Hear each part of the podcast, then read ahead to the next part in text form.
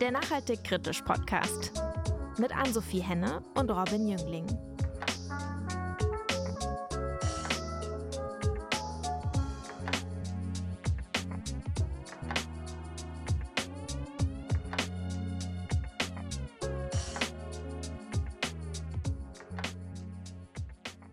Und herzlich willkommen bei einer neuen Folge des Nachhaltig Kritisch Podcasts. Wir haben eine coole Folge für euch mit dabei. Robin, was erwartet uns heute? Ähm, wir haben eine spannende Interviewpartnerin eingeladen, wie eigentlich jede Woche. Äh, aber diesmal sprechen wir über ein Thema, das ja ein bisschen traurig ist, weil wir sprechen über die nicht stattgefundene Energiewende und auch darüber, warum sie eigentlich so verzögert und verschleppt wurde. Und wen wir dazu eingeladen haben, das erfahrt ihr jetzt. Claudia Kempfert ist Wissenschaftlerin für Energie- und Klimaökonomie, leitet die Abteilung Verkehr, Energie und Umwelt des Deutschen Instituts für Wirtschaftsforschung und berät unter anderem die Bundesregierung in Umweltfragen. In ihrem aktuellen Buch Schockwellen beschreibt sie, wie wir uns seit Jahrzehnten medial und politisch immer wieder im Kreis drehen und dabei die so wichtige Energiewende erfolgreich verschleppt haben. Aber wer blockiert da eigentlich und mit welchen Mitteln geschieht das? Wie kommen wir bei all den hitzigen Debatten zu einer konsensfähigen Lösung und welche Rolle kann dabei die Wissenschaft einnehmen? Darüber sprechen wir heute in dieser Folge. Wir wünschen euch ganz viel Spaß dabei.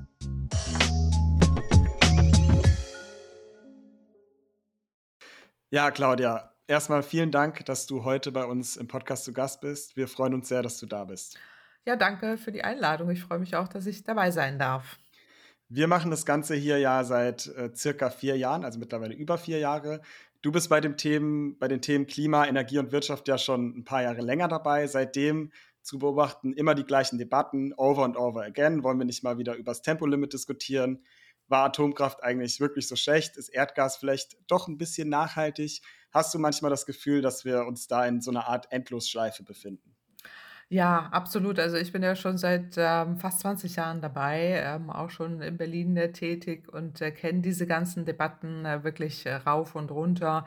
Und ein paar haben wir noch vergessen, wie Fracking oder so weiter. Also es gibt immer noch wieder die ewig Untoten, äh, die da hochgeholt äh, werden und äh, über die man immer wieder reden muss. Also ich fühle mich da so ein bisschen wie in dem Film so täglich grüßt das Murmeltier, ja, wo man morgens aufwacht und denkt, ach nein, nicht schon wieder diese Debatte, hatten wir die nicht schon gefühlte tausendmal. Aber wir sind da in so endlos Zirkeldebatten drin und ich habe ja auch oder weise auch immer mehr darauf hin und es wird mir auch immer klarer, dass wir auch in so orchestrierten Kampagnen häufig drin sind oder zumindest in so orchestrierten Zirkeln, wo es auch immer darum geht, dass äh, diese Argumente immer und immer wieder kommen, äh, damit wir uns nicht vom Fleck bewegen. Das ist auch tatsächlich eine Motivation dahinter. Äh, und das wird mir auch mal klarer. Aber je länger man dabei ist, desto klarer werden dann ja manchmal auch Dinge.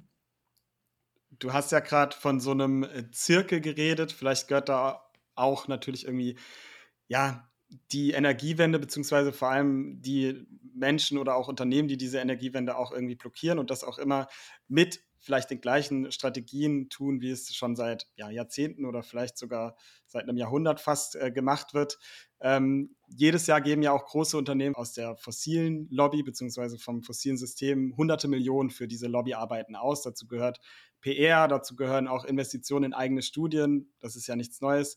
Wie können wir da sicherstellen, dass auch unabhängige und wissenschaftliche Expertise da im Vordergrund steht und vor allem politische Entscheidungen nicht von diesen Interessengruppen verzerrt werden können? Ja, ist ein total wichtiger Punkt, äh, der da angesprochen wird, weil in der Tat muss es ja darum gehen, dass äh, Wissenschaft aufklärt und auch Erkenntnisse verdeutlicht, die einfach äh, da sind. Also ich zum Beispiel bin ja schon ganz, ganz lange in der Wissenschaft äh, tätig. Es gibt auch Forschungsverbünde äh, und sehr, sehr viele WissenschaftlerInnen, die auch äh, weltweit tätig sind. Zum einen gibt es ja auch schon sehr lange den ähm, IPCC-Bericht, den sogenannten IPCC-Bericht Intergovernmental Panel on Climate Change seit 1991 der erste Bericht und da sind Tausende von, von WissenschaftlerInnen die da sich ehrenamtlich zusammenschließen und Erkenntnisse zusammenfassen. Und das war auch der Beginn meines Studiums, damals Anfang der 90er Jahre, wo ich zum ersten Mal so einen äh, Bericht dann gelesen habe, auf den Tisch bekommen habe äh, und mich da auch entschlossen habe, dafür, also mich damit äh, weiter zu beschäftigen, auch von der Forschungsseite her. Äh, und das hat mich auch nicht mehr losgelassen, da bin ich heute immer noch dabei. Also das ist so das eine, dass man wissenschaftliche Erkenntnisse nachlesen kann und im IPCC werden sie ja auch so aufbereitet, dass sie, dass sie jeder versteht. Äh, und ähm, das andere ist, dass auch Wissenschaft selber ja immer mehr auch kommuniziert und Erkenntnisse einfach erklärt auch für die breite Öffentlichkeit darlegt. Das war damals ganz, ganz anders. Das äh, war auch lange Zeit hier anders, als ich anfing, auch in Berlin, wo das eher verpönt war, wenn man irgendwie in der Öffentlichkeit sprach. Das hat sich ja auch komplett äh, geändert und aktuell ist es auch so, dass ich auch viele Forschungsverbünde habe und auch äh, drin bin, die auch explizit ähm, sich das vorgenommen haben und auch aufgefordert werden dass äh, die Erkenntnisse der breiten Öffentlichkeit erläutert werden. Und darauf kann man sich immer verlassen, also jetzt nicht irgendwo in irgendwelchen Telegram-Channeln oder irgendwo bei YouTube mal nachgucken. Äh, da gibt es dann das vielleicht auch, aber es müsste dann schon abgesichert äh, sein, dass es aus der Wissenschaft selber kommt, von Instituten, von Forschungsverbünden äh, und da auch entsprechend nachlesen. Das hilft auf jeden Fall. Und wie ist deine Erfahrung, ähm, wie auch sage ich mal, Lobbyinteressen in die Wissenschaft einfließen? Was hast du da für Erfahrungen gemacht?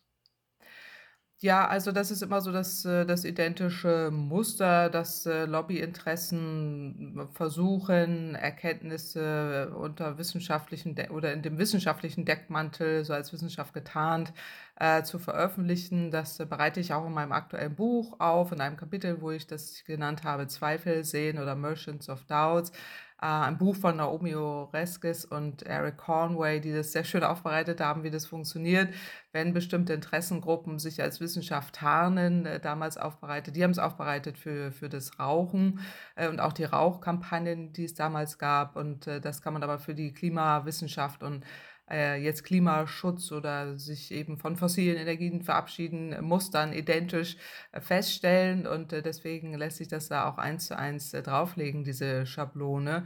Und wie gehen die vor? Also es wird eben, entweder werden eigene Institute gegründet, die dann so aussehen, als seien das wissenschaftliche Institute und das werden, es werden Personen geschult, die dann entsprechend in der Öffentlichkeit auftreten und ähm, auch alles Mögliche dann äh, behaupten.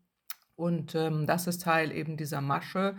Äh, und ja, letztendlich soll damit eben der Eindruck erweckt werden, es gäbe andere wissenschaftliche Erkenntnisse oder dieses Zweifel sehen, dass äh, Wissenschaft mit Wissenschaft bekämpft wird, so äh, dass immer da gefragt wird, äh, naja, aber ist das denn so sicher? Und dann äh, fängt der Wissenschaftler natürlich an, äh, sich zu rechtfertigen und dann ist man schon in der Rechtfertigungsschleife in so einer defensiven Position und das nutzen die dann aus und so werden immer wieder dann Erkenntnisse in Zweifel gezogen, dass so beim beim Laien hängen bleibt, naja, so sicher kann das ja nicht sein, was sie da veröffentlicht haben.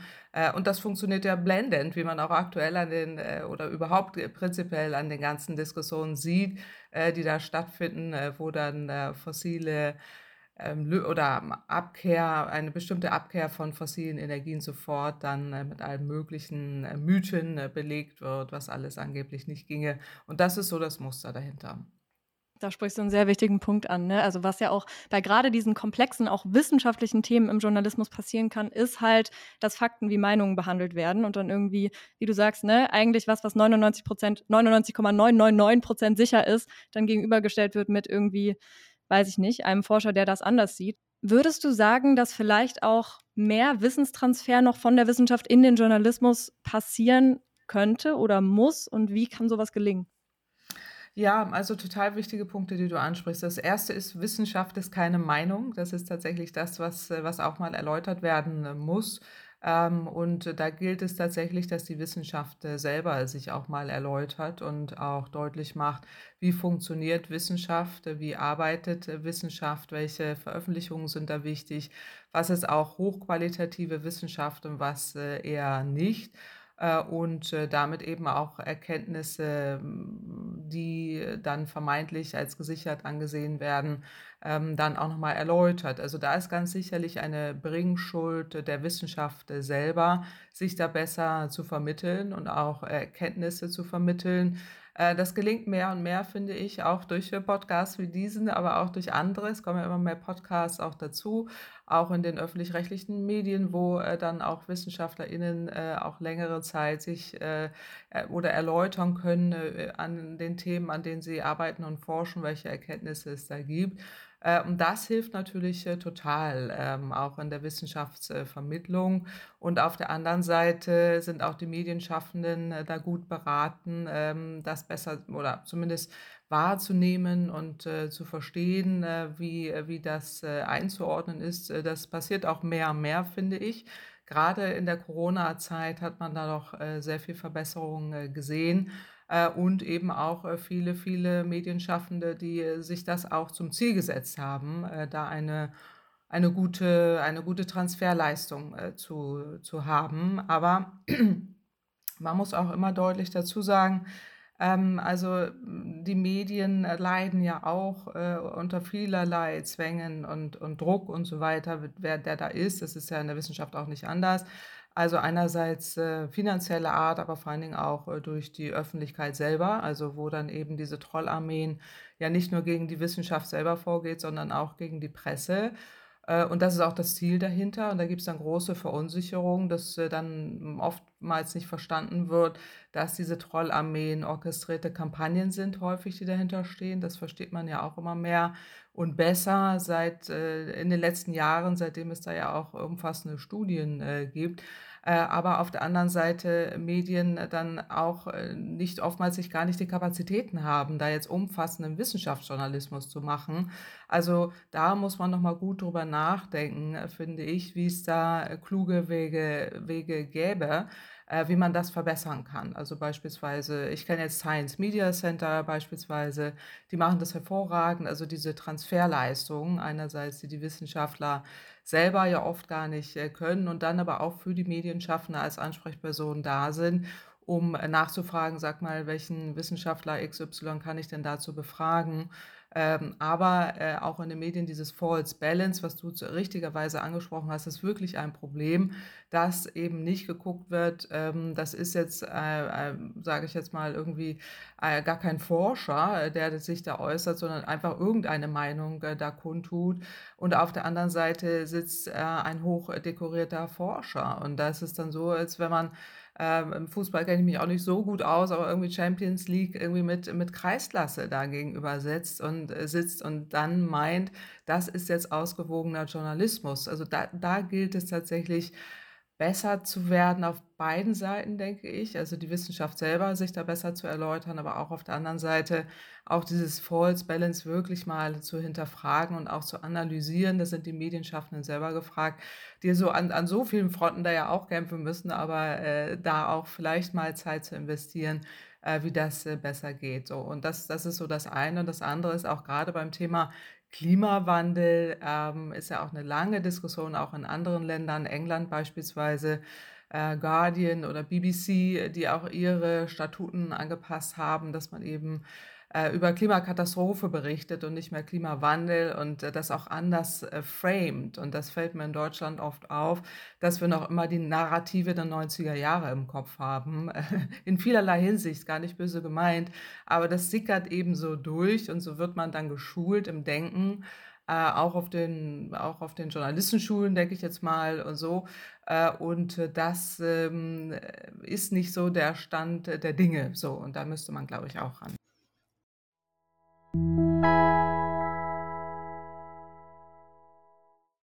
Willst du auch ein MacGyver der Energiewende werden? Dann haben wir da vielleicht was für dich. Genau, denn unser Podcast-Partner, die Bürgerwerke, setzen sich für einen Umbau des Energiesystems ein und haben das Ziel, dass sich alle Menschen selbst mit erneuerbaren Energien versorgen können. Durch den Zusammenschluss von Menschen und Energiegenossenschaften produzieren sie Ökostrom und Ökogas und versorgen damit Menschen in ganz Deutschland. Und was ich auch mega cool finde, ist halt, dass kein anonymer Großkonzern von dem Ganzen profitiert, sondern dass die Bürgerwerke wirklich eine Gemeinschaft sind von über 50.000 Menschen und mehr als 100 regionalen Energiegenossenschaften. Das Geld bleibt also in Bürgerhand und in dem Ort, bestensfalls in dem du wohnst.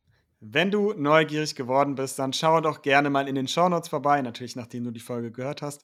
Dort findest du nämlich Jobs einerseits bei den Bürgerwerken, aber auch Möglichkeiten bei regionalen Genossenschaften mitzumachen und natürlich auch Infos darüber, wie du selbst deinen Strom- und Gasanbieter wechseln kannst. Das dauert fünf Minuten. Jetzt geht's aber erstmal weiter mit Claudia Kempfert. Apropos Framing. Heute, wo wir aufnehmen, ist ja auch ein Brückentag und eine Brücke die ist ja eigentlich so was sehr Schönes. Sie bringt uns von einer Seite zur anderen, die schafft irgendwie Verbindung. Brückentechnologien machen ja dann irgendwie so das Bild auf, ja, das ist ein notwendiger Übergang, in diesem Fall eben zu einer klimaneutralen Welt. Du siehst es ja ein bisschen anders. Warum sprichst du dich zum aktuellen Zeitpunkt gegen Brückentechnologien aus? Ja, also wir haben da auch eine aktuelle Veröffentlichung auch in Nature, wo wir nochmal deutlich gemacht haben, also in einem Wissenschaftsjournal, wo wir auch nochmal deutlich gemacht haben, wie gefährlich das ist, dass wir zur heutigen Zeit immer noch von Brückentechnologien äh, reden, die damals, ähm, und das weise ich in meinem neuen Buch aus, äh, auch sehr ausführlich auf, damals so vor 25, 30 Jahren durchaus Sinn gemacht haben, da auch noch von Brücken äh, zu sprechen. Aber heute haben wir das rettende Ufer längst erreicht, um in dem Bild zu bleiben, äh, nämlich im Beispiel jetzt bei Energiewende, die erneuerbaren Energien sind da, sie können zum Einsatz kommen, das hätten sie schon in, vor 20 Jahren sehr viel stärker können, aber heute umso mehr, da brauchen wir jetzt keine Brücken mehr in dem Sinne, sondern das rettende Ufer ist schon längst da. Und die Gefährlichkeit dahinter ist tatsächlich die, äh, gerade jetzt beim Gasthema aktuell, dass wir wieder über uns ja über Jahrzehnte jetzt äh, aufgrund der aktuellen Entscheidungen auf fossile Fahrtabhängigkeiten begeben. Äh, diese Brücke, die da jetzt gebaut wird, ist eben eine Brücke ins Nichts, weil wir müssen wegkommen von den fossilen Energien. Und wenn wir da jetzt fossile Brücken bauen die ganze Zeit, das haben wir in der Vergangenheit ja schon getan, äh, endet man irgendwann im Desaster. Und aktuell sind wir in der schlimmsten fossilen Energiekrise noch immer drin, obwohl es nicht mehr den Anschein hat, die wir je hatten. Und das ist aufgrund eben dieser Brückentechnologie-Thematik, äh, dass man immer denkt, ja, wir müssen jetzt noch Brücken äh, gehen und bauen. Und das waren in der Vergangenheit zum Beispiel fossile Pipelines nach Russland, also Erdgaspipelines die wir abgelehnt haben, aber die dann gebaut wurden, die uns am Ende wahnsinnig viel Geld kosten. Über dieses Geld redet ja auch niemand äh, und über diese Kosten äh, und wir tun so, als würde es es gar nicht geben. So. Äh, und jetzt bauen wir wieder neue Brücken, äh, fossile Brücken, äh, die wir aber schon längst hätten auch damals nicht mehr haben äh, sollen.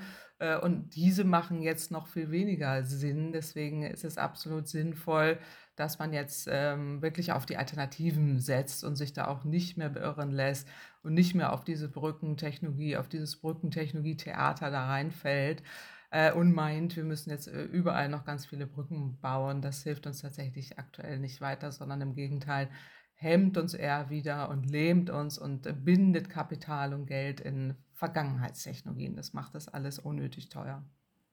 Ja, und vor diesem Hintergrund, was du gerade gesagt hast, ne, macht die CDU gerade zum aktuellen Zeitpunkt, wo wir sprechen, eine Kampagne für eine Wärmewende ohne soziale Kälte und behauptet, das Aus von Öl, Gas und Pellets sei unsozial und leistet dem Klimaschutz einen Bärendienst. Das finde ich irgendwie ein neues Low, denn tatsächlich trägt die Gesellschaft ja auch vor allem die Kosten einer verschleppten Energiewende. Was sind aus deiner Sicht so die wahren Kosten des Zögerns und auch des Weiter auf Brücken für die Gesellschaft? Genau, ist total wichtig, weil also auch dieser Aspekt, dass da jetzt eine äh, Regierungspartei, die 16 Jahre Zeit hatte, eine Wärmewende umzusetzen, diese aber nicht getan hat, äh, eben weil sie immer noch an fossilem Erdgas und fossilem Erdöl äh, festgehangen hat und diese angeblichen Brücken da gebaut hat, jetzt uns einreden will, äh, dass äh, wir noch immer weiter auf fossile Energien setzen sollten und alles andere würde uns in, äh, die, in diese soziale Kälte führen. Das ist ja auch schon vom Wording her total unterirdisch, um das jetzt mal echt deutlich zu sagen. Und ähm, das verschleiert doch wahnsinnig viel. Es verschleiert, wie du zu Recht sagst, einerseits äh, die Verantwortung, die gerade diese Partei hat, äh, weil sie eben die Energiewende verschleppt hat, weil die Wärmewende nicht stattgefunden hat. Und ähm, das äh, kann man jetzt aktuell auch in meinem Buch Schockwellen wirklich nachlesen, weil ich da sehr dezidiert darauf eingehe. Da will ich jetzt gar nicht so tief reingehen. Aber die Kosten sind enorm hoch. Also wir sehen es doch jetzt, jeder zahlt enorme Heizkosten. Das ist der Preis der verschleppten Energiewende. Wir haben eine enorme Abhängigkeit nach Russland, die auch durch diese fehlerhafte Heizpolitik gemacht wurde, durch die Abhängigkeit zu Russland äh, und die ähm, Förderung von fossilem Erdgas im Land indirekt über jede Menge Erleichterungen, Steuererleichterungen für die Industrie, Förderung sogar von sogenannten Kraft-Wärme-Kopplungsanlagen, Gasbetrieben in Deutschland.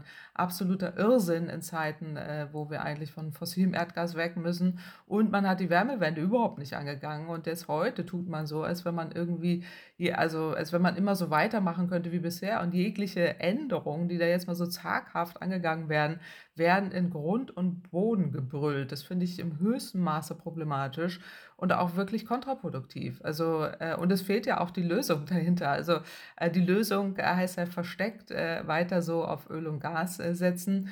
Das äh, verschleiert aber komplett, dass wir eigentlich Klimaziele vereinbart haben und die CO2-Bepreisung auch vereinbart haben. Im Übrigen gerade diese Partei, die CO2-Preise werden enorm hochgehen. Äh, und die Heizkosten für, für Öl und Gas äh, steigen exorbitant. Das ist auch politisch vereinbart, wird aber überhaupt nicht erzählt. Und es wird so getan, wenn, wenn ihr wechselt, dann wird es teuer. Äh, umgekehrt ist es richtig, wenn ihr nicht wechselt, wird es teuer. Und das ist genau das Gleiche, was ich seit, seit über 16 Jahren kenne an ähm, Brückentechnologietheater, an Wasch mit dem Pelz, mach mich nicht nass äh, Politik, an ähm, auch Verkennung der Tatsachen und an Ignorieren der, der notwendigen Schritte, die wir brauchen für die Zukunft und eben auch an ähm, dem, dass, dass man einfach behauptet, also alles kann so weitergehen wie bisher. Und das ist wirklich hochproblematisch.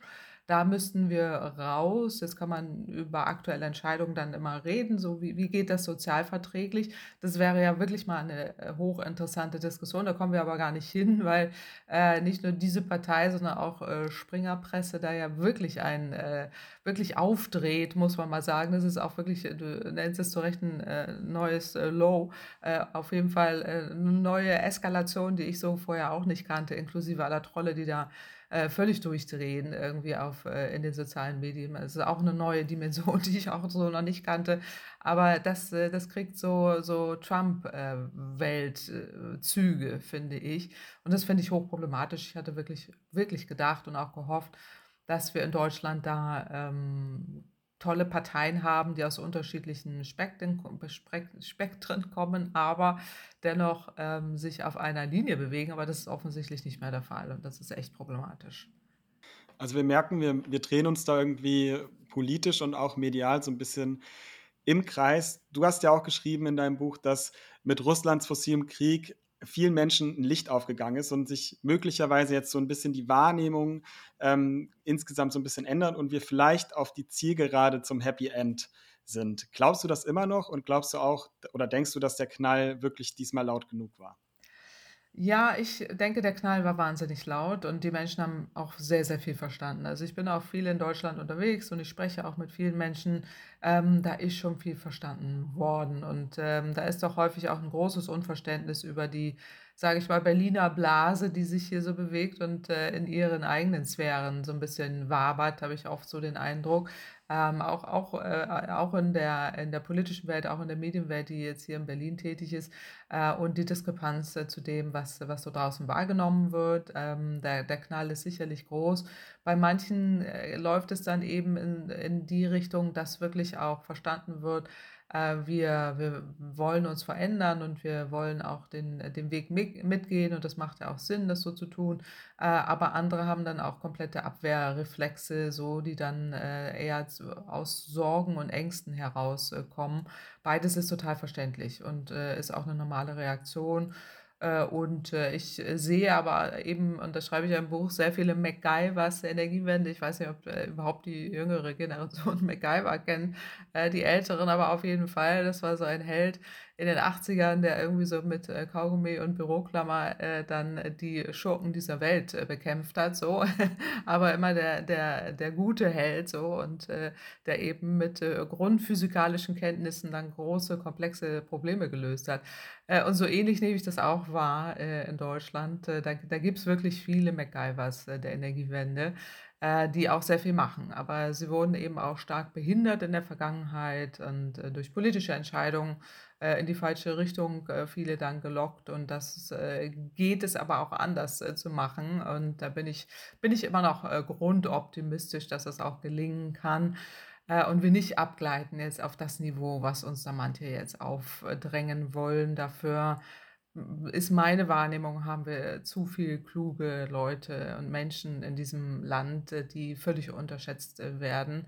Äh, und dieses niedrige Niveau von einigen, die es ja auch gibt, aber denen wir uns da nicht angleichen müssen, sondern wirklich für diejenigen Politik machen und auch wissenschaftliche Erkenntnisse erläutern, die das auch wollen. Ja, es ist halt trotzdem so schwierig, so einen politischen und gesellschaftlichen Konsens zu finden, ne, für das Wie. Also im Endeffekt müssen ja drei Bedürfnisse erfüllt werden: Energiesicherheit, Klimaschutz und soziale Gerechtigkeit. Du hast jetzt vorher schon gesagt, über soziale Gerechtigkeit können wir noch gar nicht sprechen, aber was würdest du sagen, wie kommen wir dahin, wenn es denn soweit wäre? Ne, genau. Also, ähm, wir können aber das war jetzt wir können über soziale Gerechtigkeit nicht sprechen, weil uns im Moment so eine Brüllkampagne da äh, daran hindert überhaupt, dass wir unser eigenes Wort noch verstehen. So so war das eher gemeint. Aber natürlich, du hast völlig recht, äh, müssen wir darüber reden.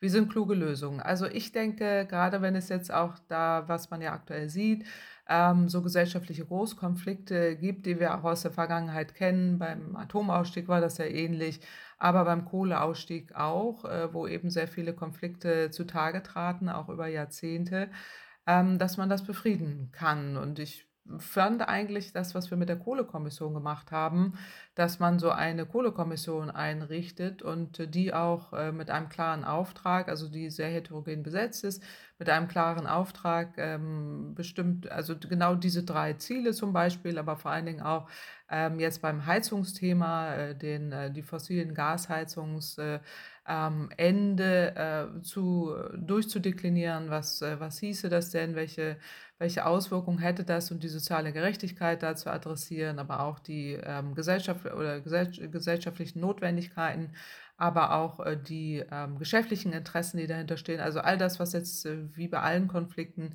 aufeinander knallt, äh, das äh, mal zu entzerren und ähm, das vielleicht auch begleiten zu lassen durch einen wissenschaftlichen Expertenkreis. Man kann sich aber auch andere Expertenkreise überlegen.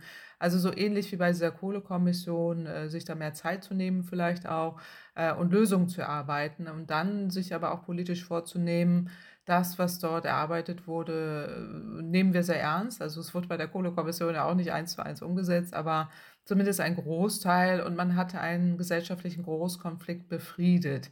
So ähnlich könnte man es, wenn, wenn man jetzt sieht, dass sich das so hochschaukelt da und, und, und so äh, und auch so schwierig ist, ja überhaupt noch kommunikativ durchzudringen, vielleicht auch äh, überlegen, dass man das macht äh, beim, beim fossilen Energieausstieg. Also das betrifft ja einerseits äh, die Heizung jetzt sehr zentral, da ist es wahrscheinlich jetzt am konfliktreichtesten, äh, aber es betrifft letztendlich auch den, das Thema Verkehrswende ja genauso, obwohl da äh, Geschäfts-, die Geschäftsinteressen doch schon eindeutiger sind und ähm, vielleicht auch die, die Hindernisse für die Gesellschaft nicht ganz so riesig äh, sind, aber vielleicht doch. Also so, also nach dem Vorbild äh, sich das nochmal gut zu überlegen, dass man jetzt nicht eben, was ja häufig da behauptet wird, die Politik versucht da jetzt irgendwas durchzudrücken und die Gesellschaft sei dahinter, nicht dahinter so und dass alle jetzt komplett verunsichert sind, Angst haben, die Kampagnen laufen und so weiter, dass man da nochmal rauskommt, einen Schritt zurück macht und äh, sich dann ein, ein anderes Konzept überlegt. Das ähm, schiene mir an dieser Stelle vielleicht etwas, wo man mal drüber nachdenken könnte, sollte, um da jetzt nicht diese, diese riesigen äh, Konflikte noch weiter eskalieren zu lassen. Zum Thema Konflikte befrieden, vielleicht dazu ein kleines Gedankenspiel. Wenn wir dich jetzt in 15 Jahren nochmal in unseren Podcast einladen und vielleicht darüber sprechen, was in der Zwischenzeit so passiert ist und du müsstest jetzt also nicht in 15 Jahren, sondern heute bei uns Orakel spielen, äh, haben wir die Energiewende in 15 Jahren geschafft? Ja, also ich bin diese Frage ja vor 15 Jahren auch schon mal gestellt worden, äh, und zwar recht häufig. Ähm, und damals habe ich immer gesagt, natürlich schaffen wir das. Also wir haben jetzt 15 Jahre Zeit und wir haben Brücken und äh, wir haben so und äh, das, das wird schon alles äh, klappen. Ähm, aber jetzt in der Retrospektive muss ich es ja korrigieren, weil ich eben darauf reingefallen bin, teilweise, was da eben auch an Narrativen genannt wurde, die Zirkeldebatten äh, so als solche damals nicht so wahrgenommen habe und äh, auch wirklich denen geglaubt habe, die damals äh, felsenfest äh, da, äh, erzählt haben, insbesondere die Industrie und auch die Energiewirtschaft, wir steigen um, wir machen das alles, wir schaffen das, jetzt brauchen wir nur Zeit.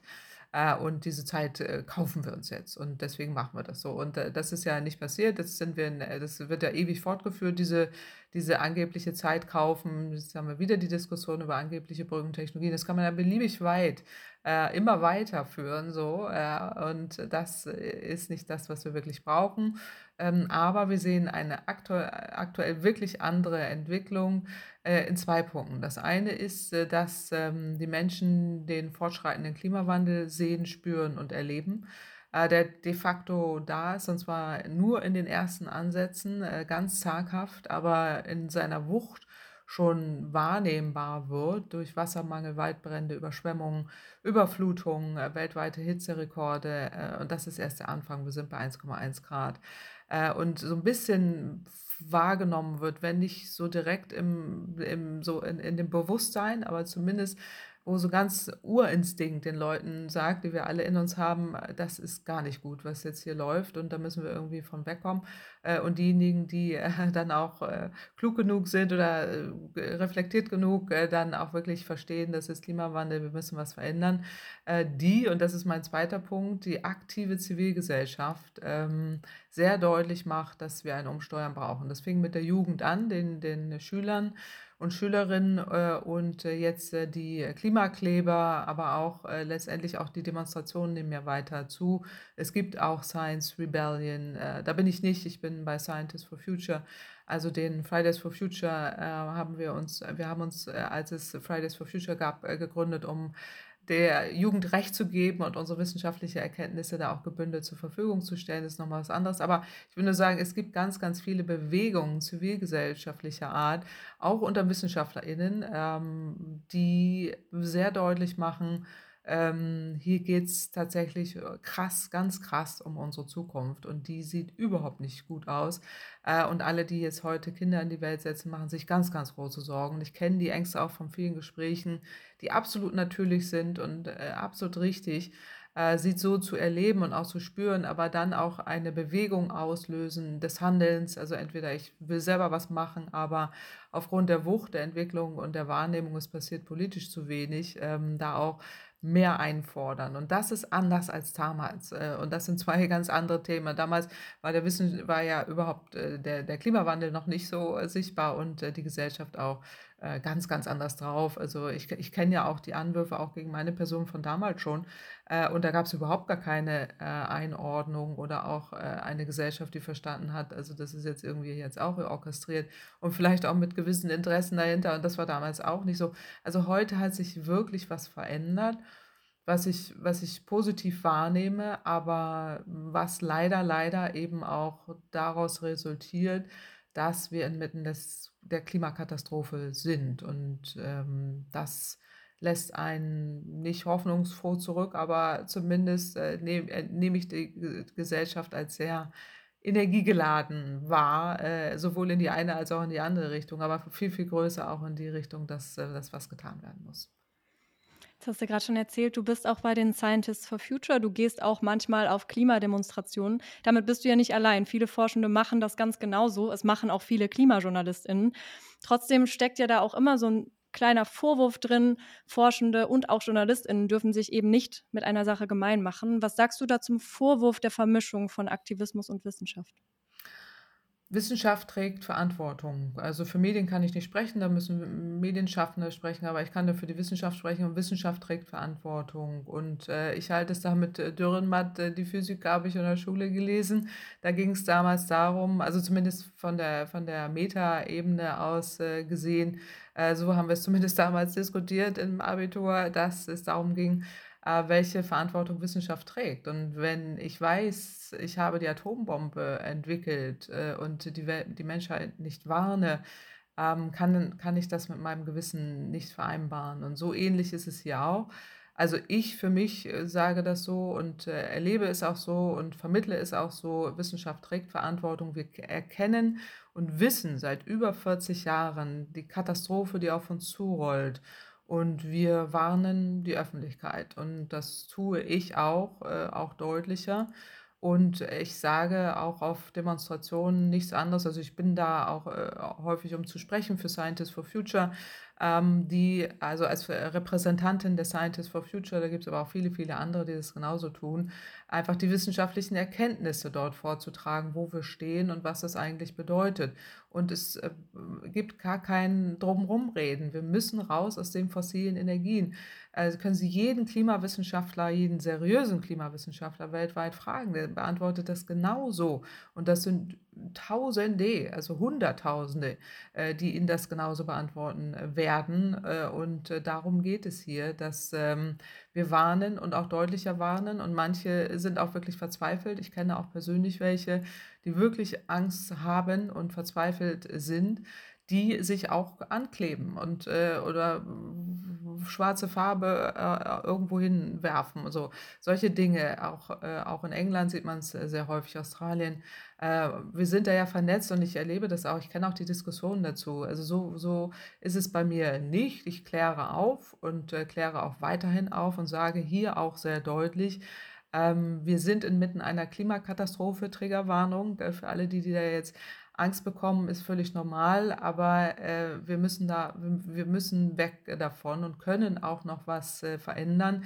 Jedes Zehntel Grad zählt und deswegen ist es so wichtig, dass wir auch kleinste Dinge tun, auch wenn wir sehr, sehr schlimmen Klimawandel erleben werden, weil wir es in den letzten 20 Jahren nicht geschafft haben, rechtzeitig umzusteuern erleben wir jetzt die Klimakrise, wie sie schon da ist und all diese Dinge, die damit einhergehen. Und das sind erst die Vorboten und äh, es wird schlimm und es wird sehr, sehr schlimm, das muss man deutlich dazu sagen. Äh, und das, äh, deswegen warne ich da genauso wie viele andere auch.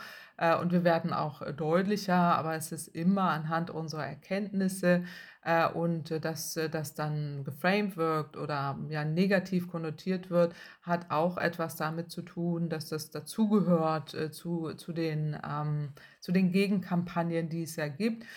Und dieses Zweifelsehen, welches ich eingangs schon erläutert habe, dazu gehören auch gezielte Diffamierungskampagnen gegen einzelne Personen. Und wenn sich der eine dann in die Öffentlichkeit stellt, so wie ich, äh, dann ist sie beliebtes äh, Opfer für gezielte Desinformation, Diffamierungs- und Delegitimationskampagnen, die ich eben persönlich auch erlebe, viele andere aber auch. Aber die Journal ich kenne auch viele Journalistinnen, die das auch so erleben. Also ähm, das, das ist Teil der, des Mechanismus, in dem wir drin sind. Aber ich kann Ihnen eins sagen, wir werden nicht leiser werden, wir werden auch nicht mundtot werden. Im Gegenteil, also mich persönlich spornt das erst an.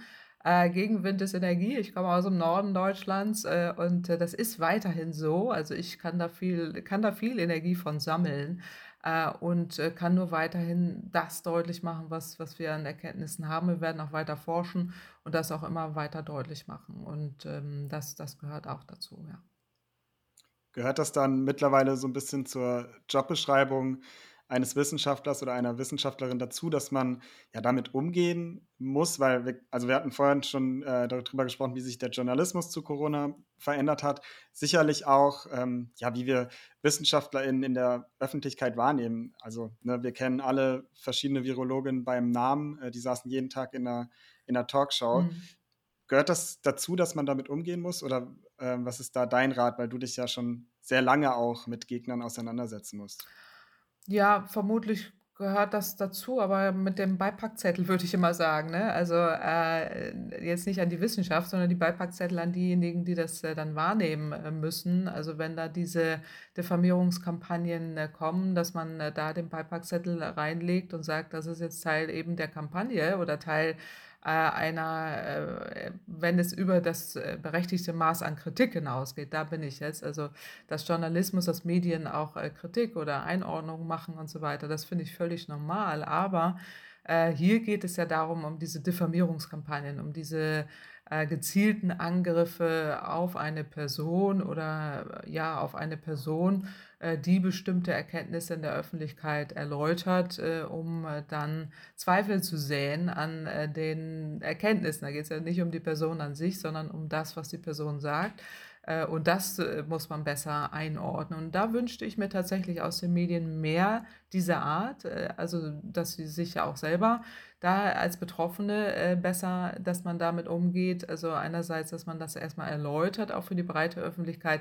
Das gibt es, das findet statt und das ist Teil eben dieser dieses Mechanismus, was, wir, was ich vorher nur aus den USA kannte, in der, in der Dimension, in der es jetzt im Moment stattfindet. Aber ähm, dass man das erläutert einerseits und auch bei der Wissenschaft, äh, die ja auch nur Erkenntnisse erläutert und dafür dann irgendwie öffentlich gesteinigt äh, wird, auf äh, teilweise ja übelste Art. Also bei den Virologen habe ich das genauso gesehen, wo ich dachte, so, wow, da waren wir jetzt ja mal ein Jahr äh, außerhalb der Gefechtszone, das mal von außen zu beobachten, wo ich dachte, so, wow, es geht ja eins zu eins genauso bei denen. Also, und das sind alles hochdekorierte Leute. Ich bin da eher peinlich beschämt, wenn ich das sehe äh, wo ich denke, meine Güte, was, was tun wir denen äh, da an? Weil äh, in der Wissenschaft sind die hoch ausgewiesen und müssen sich dann da so einem Mob aussetzen. Das ist schon teilweise zu krass. Und da, da bedarf es tatsächlich ähm, einer besseren oder noch, noch intensiveren, sagen wir mal so. Also es findet ja viel statt, intensiveren ähm, öffentlichen Aufarbeitung und Sichtbarmachung dieser ganzen äh, Problemlagen und auch dieser, dieser Hintergründe, die dahinter stehen, weil hier geht es ja nur darum, irgendwas soll immer hängen bleiben, so, und dann denkt man auch irgendwie, jetzt nenne ich mal irgendeinen Namen, weil Christian Drosten ja sehr bekannt ist, ist, ach, der Drosten, der hat da eh keine Ahnung oder so, das soll dann da irgendwie hängen bleiben, ja, und das ist natürlich im höchsten Maße falsch und auch total daneben, äh, dass man das äh, aus, der, aus den Medien besser, besser erläutert bekommt. So für, für alle, denke ich mal, jetzt für die, für die breite Masse. Das ist, glaube ich, wäre, wäre, wäre tatsächlich sinnvoll. Angenommen, wir schaffen das, das so ein bisschen, ich sag mal, die Wogen zu glätten. Ähm, das ist die Frage, die wir immer am Ende stellen. Was macht dir aktuelle Hoffnung, dass wir, wenn wir uns in 15 Jahren vielleicht äh, wieder in diesem Podcast dann treffen, dass, ähm, ja, was macht dir Hoffnung, dass wir das positiv gestalten können und das schaffen? Genau, also äh, in 15 Jahren, äh, also die Frage musste ich vorhin ja noch eindeutiger beantworten. Also die, in 15 Jahren bin ich mir ziemlich sicher, dass wir die Energiewende äh, so gut wie abgeschlossen haben und dass wir deutlich, deutlich weiter sind, einfach weil wir im Moment an so Wendepunkten sind. Also ist zumindest die große Hoffnung, die ich habe aufgrund der vielen MacGyvers in diesem Land, aufgrund der politischen Diskussionen, die wir haben und weil es hoffentlich auch gelingt, diese gesellschaftlichen Großkonflikte besser noch ähm, die Wogen da zu glätten, aber nicht einfach nur alles wieder überbügeln und, und wegwischen. Und wir machen einfach äh, mit der fossilen Welt so weiter wie bisher. Das wäre nicht gut, sondern wirklich auch den Wandel gestalten, Chancen erkennen, die es auch im großen Umfang für die Industrie, auch für die Wirtschaft äh, gibt, aber gerade für die Gesellschaft und äh, das auch hoffentlich gemeinschaftlich demokratisch und im besten Sinne demokratisch, äh, dass wir dann in 15 Jahren auch da ähm, zeigen können, es geht, wir, wir schaffen das, im wahrsten Sinne des Wortes so. Und die ähm, und Deutschland ist da auch so mit an der an der Speerspitze derjenigen, die da aktiv diesen Wandel geschafft haben und andere Demokratien ähm, hoffentlich auch. Äh, einige sind ja auch schon weiter, aber dass die Demokratie sich da stärkt äh, und wir die Energiewende auch nutzen, um die Demokratie zu stärken. Die Energiewende von unten, alle machen mit ähm, und sind Teil eben der Lösung und äh, haben damit auch gleichzeitig einen gesellschaftlichen Großkonflikt äh, gelöst. Da bin ich, bin ich ziemlich sicher, dass das gelingen kann. Habe da zumindest äh, die allerbesten Hoffnungen, äh, genauso wie ich es äh, im Buch auch im letzten Kapitel schreibe. Und die Lösungen bezeichne ich ja auch, die es dazu gibt. Äh, und da kann, äh, kann jeder dann auch tatsächlich mitmachen. Da bin ich sehr zuversichtlich, ja. Sagt Claudia Kempfert. Vielen, vielen Dank, dass du dir heute die Zeit genommen hast. Danke, dass ich dabei sein durfte. Ja, das war eine richtig coole Folge. Ich mag es immer, wenn das Gespräch so offen ist und auch mal unangenehme Themen angesprochen werden. Schreibt uns gerne mal, wie ihr es fandet. Lasst einen Kommentar bei Instagram da. Wir freuen uns sehr darüber. Außerdem freuen wir uns darüber, wenn ihr uns allen Menschen empfehlt, von denen ihr denkt, die könnten diesen Podcast gut finden. Allen Verwandten, allen Freundinnen, was auch immer. Genau, und wenn ihr die Folge in 15 Jahren nicht verpassen wollt, wo wir Claudia Kempfert nochmal einladen, dann gibt es da einen Button, auf den ihr klicken könnt mit Abonnieren. Natürlich vorausgesetzt, dass es da äh, diese Podcast-Plattform, auf der ihr gerade seid, noch gibt. Aber uns wird es hoffentlich noch geben, nachhaltig kritisch wird es noch geben. Und ja, dann hören wir uns in zwei Wochen oder in 15 Jahren, wie ihr wollt. Äh, bis dahin, macht's gut. Tschüss.